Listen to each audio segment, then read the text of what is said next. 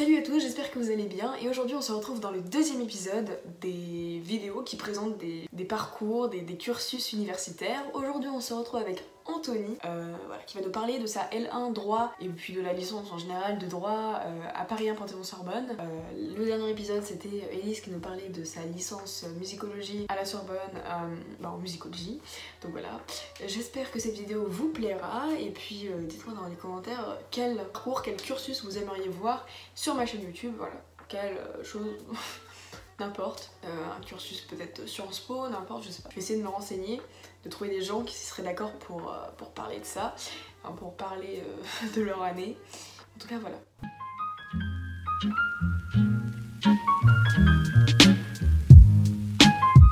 Bonjour Julie, je m'appelle Anthony Brunelière, je suis en deuxième année L2 à Paris 1 Panthéon-Sorbonne en droit et donc j'étais euh, avant au lycée Louise Weiss. Euh, du coup, bah, j'ai fait mon collège et mon lycée à HR, donc j'ai fait mon lycée euh, à Louise Weiss et j'ai eu, enfin j'ai passé mon bac ES que j'ai eu avec mention bien. J'avais fait section allemand euro, j'avais fait du coup spécialité sciences politiques. Voilà. Et donc ensuite, euh, j'ai fait mes demandes sur Parcoursup et j'ai été pris à Paris 1 Panthéon-Sorbonne en droit. Ouais, du coup, euh, sur Parcoursup, il y avait 10 euh, vœux possibles. J'avais mis, alors il y avait, à chaque fois, ce que j'avais fait, c'est que j'avais fait un vœu droit et un vœu sciences politiques dans chaque université. Mais en fait, celle qui m'intéressait, au final, il me restait deux vœux à formuler. Du coup, j'avais aussi demandé l'université de Sceaux parce que ça, c'était un diplôme hyper précis, très différent, je crois. C'était un truc qui menait vers les, les métiers vraiment de la justice, etc parce que c'était beaucoup moins large que le droit. C'était vraiment euh, parce que je voulais mettre 10 vœux pour être sûr. Mais euh, Paris 1 Panthéon-Sorbonne, c'était mon premier vœu et j'ai eu de la chance, je l'ai eu en 4 jours, donc je suis très content. Alors, le campus, est vraiment particulier chez nous parce qu'on est une université très, euh, très grande en fait, mais pas assez pour être délocalisé en antenne. Du coup, ce qui se passe, c'est que on est vraiment basé que à Paris, mais on est avec plusieurs centres. Donc, il y a le centre René Cassin, le centre Tolbiac, le centre Panthéon. On est un peu partout dans, dans Paris. Et enfin, il y, en a d'autres aussi, moins important. Et en fait, ce qui se passe, c'est que le centre Panthéon, c'est un centre qu'on obtient seulement au master parce que il est trop petit, donc on peut pas y mettre tout le monde. Donc on délocalise beaucoup euh, à Tolbiac et à Cassin. Moi, je suis à René Cassin depuis ma L1, mais en fait, ils ont eu la chance de pouvoir racheter un territoire d'une caserne militaire qui était à côté, qui permet d'avoir encore agrandi, d'avoir des meubles tout neufs, euh, vraiment un amphi qui est, euh, genre, je pense c'est le plus bel amphi de France, genre, il est en bois noir, les, tout, tous les murs sont en vitre donc on voit l'extérieur, mais on ne voit pas de l'intérieur. Enfin, c'est vraiment magnifique.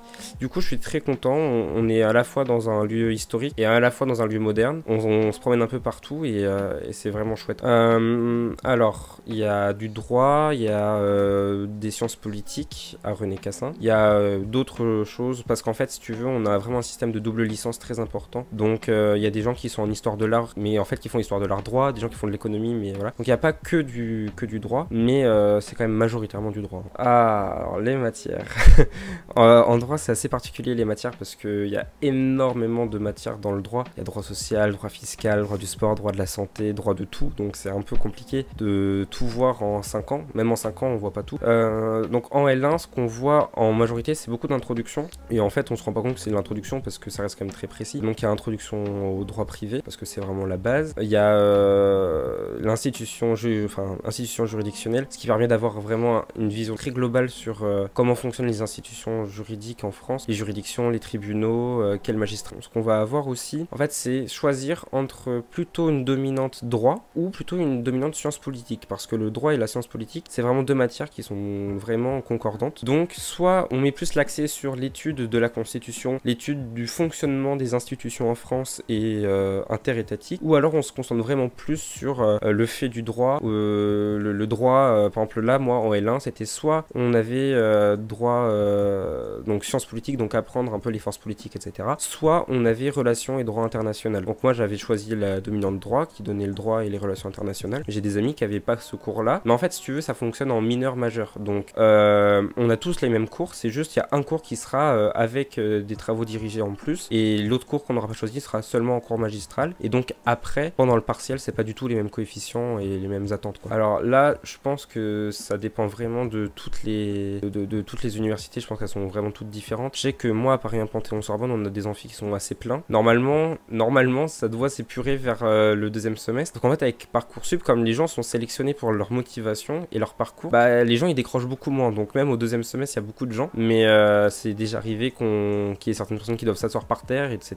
Et euh, bon, c'est pas toujours agréable, mais bon, on peut se relayer avec les copains, tout ça, et pas de soucis. Les TD, non, les TD, on est vraiment peu. Hein. On est une vingtaine, 20-25 par cours. Et, et, voilà. Après, je pense que ce qui est important de, préciser, c'est l'assiduité. Les cours magistraux, ils sont vraiment libres. Vous y allez, vous y allez pas. On vous donne le cours, vous le prenez pas. Enfin, vous faites vraiment ce que vous voulez. Par contre, les TD, ils sont vraiment à suivre. Je sais que moi, dans ma fac, ils ont une politique très stricte par rapport aux TD. Si vous n'êtes pas là trois fois dans un seul cours et que vous n'avez pas de justification, et même parfois avec certains profs avec justification, vous êtes euh, déclaré euh, défaillant au partiel. Sauf qu'en fait, comme tout ce qu'on pense, si vous êtes défaillant à un partiel, vous êtes défaillant à... Voilà.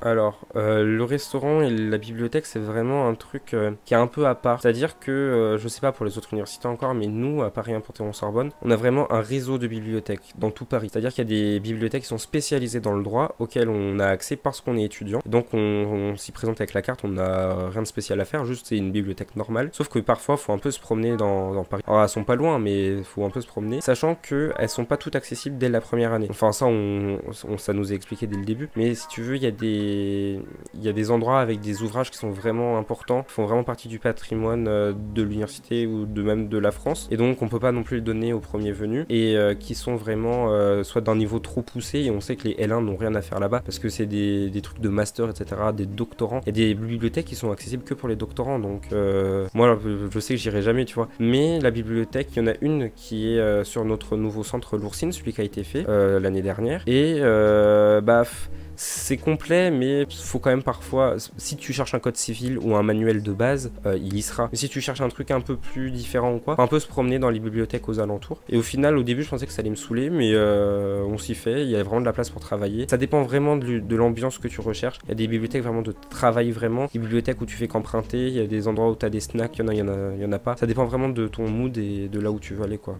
Il y, en a pour tous les goûts. Et le restaurant, ben, c'est un crous, quoi. Donc, euh, je pense que c'est. Non, il est pas loin. Il y en deux, trois même aux alentours, on va là où on veut. Puis nous en plus on a l'avantage d'avoir euh, un petit restaurant à côté qui fait des prix euh, vraiment attractifs, donc si parfois on n'a pas le temps, et ça arrive qu'on ait cours de 11h euh, à 15h avec 20 minutes de pause entre les deux, donc pour aller chercher à manger au crous et tout c'est impossible, donc il faut se préparer. Et en plus on a de la chance, on a la cafétéria, donc on a de quoi faire, a, on a de quoi manger.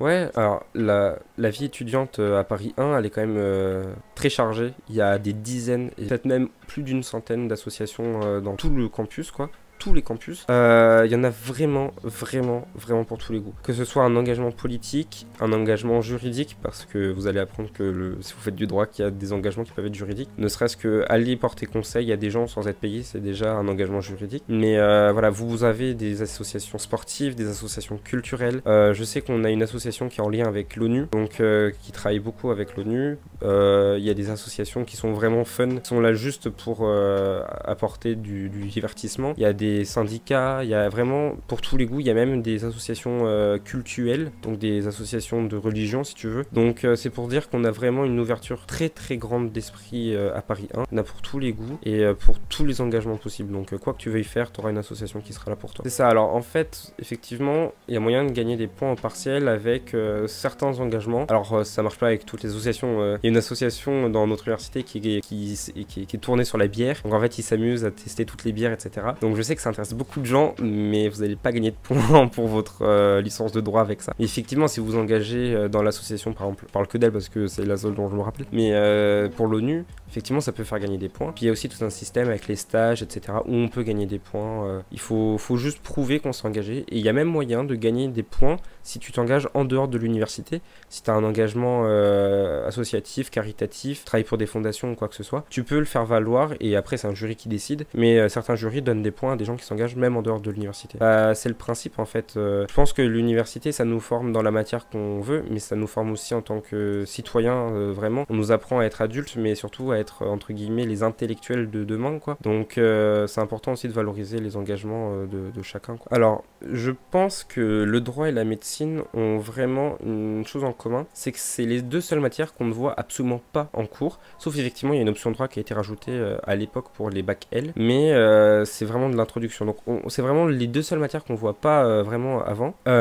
Si je peux donner un conseil, c'est vraiment de faire ce qu'on veut parce que le droit c'est tellement grand que que vous soyez accro au sport, artiste, euh, passionné d'économie ou de droit pur, vous aurez votre place dans le droit parce que il y a du droit du sport, il y a du droit de la santé, il y a du droit de la propriété artistique et intellectuelle. Il y a, si vous êtes passionné par le droit et que c'est que ça qui vous plaît, vous pouvez faire un doctorat en droit. Donc vraiment, faites ce qui vous plaît, euh, engagez-vous totalement à, à 100% dans ce qui vous plaît pour euh, justement vous sentir à l'aise dans le droit plus tard parce que vous allez toucher à tout en fait, vraiment tout. Il y a même des choses à mon avis que personne ne peut s'imaginer qu'il y a du droit là-dessus, mais il y a du droit sur Donc vraiment faites ce qui vous donne envie. Et euh, pour se préparer pour ceux qui seront pris euh, dans une université de droit, moi je donnerais un conseil euh, que, qui est un peu bizarre, mais surtout essayez pas d'apprendre avant parce que vous n'y arriverez pas. Pour la simple et bonne raison que c'est quelque chose que c'est une méthodologie de travail, c'est des règles très juridiques. Par exemple une dissertation, vous allez voir que la dissertation en philo que vous aviez appris en terminale, c'est pas du tout la dissertation de droit. C'est vraiment des choses qui sont très complexes à comprendre. Ça se comprend facilement, mais tout seul c'est impossible. Donc attendez d'avoir vos professeurs à vos côtés. Et la seule chose que je peux vous conseiller pour le moment, c'est de lire euh, des, des, des, des, introductions, lire des conseils si certains veulent le faire, mais ne cherchez pas des cours, n'achetez pas de livres avant. Euh, le seul livre que je peux vous dire d'acheter, c'est le Code civil, qui doit toujours être le Code civil de l'année suivante. Donc là, on est en 2020, et moi j'ai acheté mon Code civil pour 2021. La promotion 2021 devra acheter son Code civil pour 2022. Ça, c'est très important. Ne vous faites pas arnaquer en achetant des livres en avance, parce que souvent il y a des étudiants en droit qui vous donnent, qui, enfin, qui veulent vous vendre des livres euh, d'introduction, machin, sauf qu'en fait ils sont périmés depuis 5 ans, parce que le droit c'est une matière qui évolue constamment. Il y a des nouvelles lois tous les ans, tous les mois, donc n'achetez pas de livres avant. Juste renseignez-vous, profitez de vos vacances parce que c'est peut-être les dernières que vous aurez, parce qu'après vous aurez plus qu'une semaine de vacances au lieu de deux. Les, vacances d'été, vous passerez des stages où vous travaillerez, Euh, et après c'est le boulot qui vous attend. Donc là c'est vos dernières vacances d'étudiants euh, libres, donc profitez-en et, euh, voilà, amusez-vous surtout.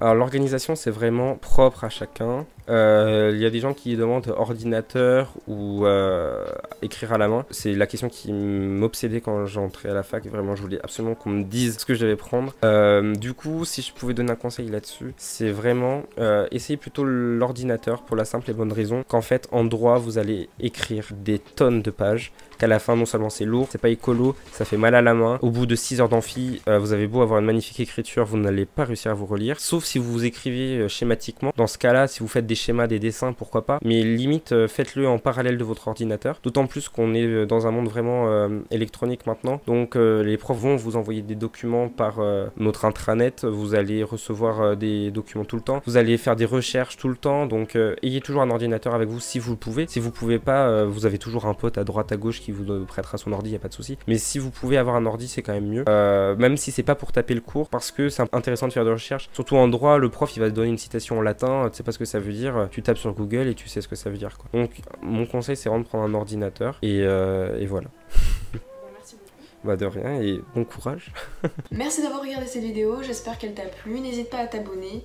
Voilà, si tu t'intéresses au monde du droit mais que t'es pas totalement sûr, que tu t'intéresses peut-être à des études de philosophie, je ne sais pas, il y aura peut-être une vidéo dessus sur ma chaîne, alors reste bien, euh, bah abonne-toi. Et puis, euh, et puis voilà, bye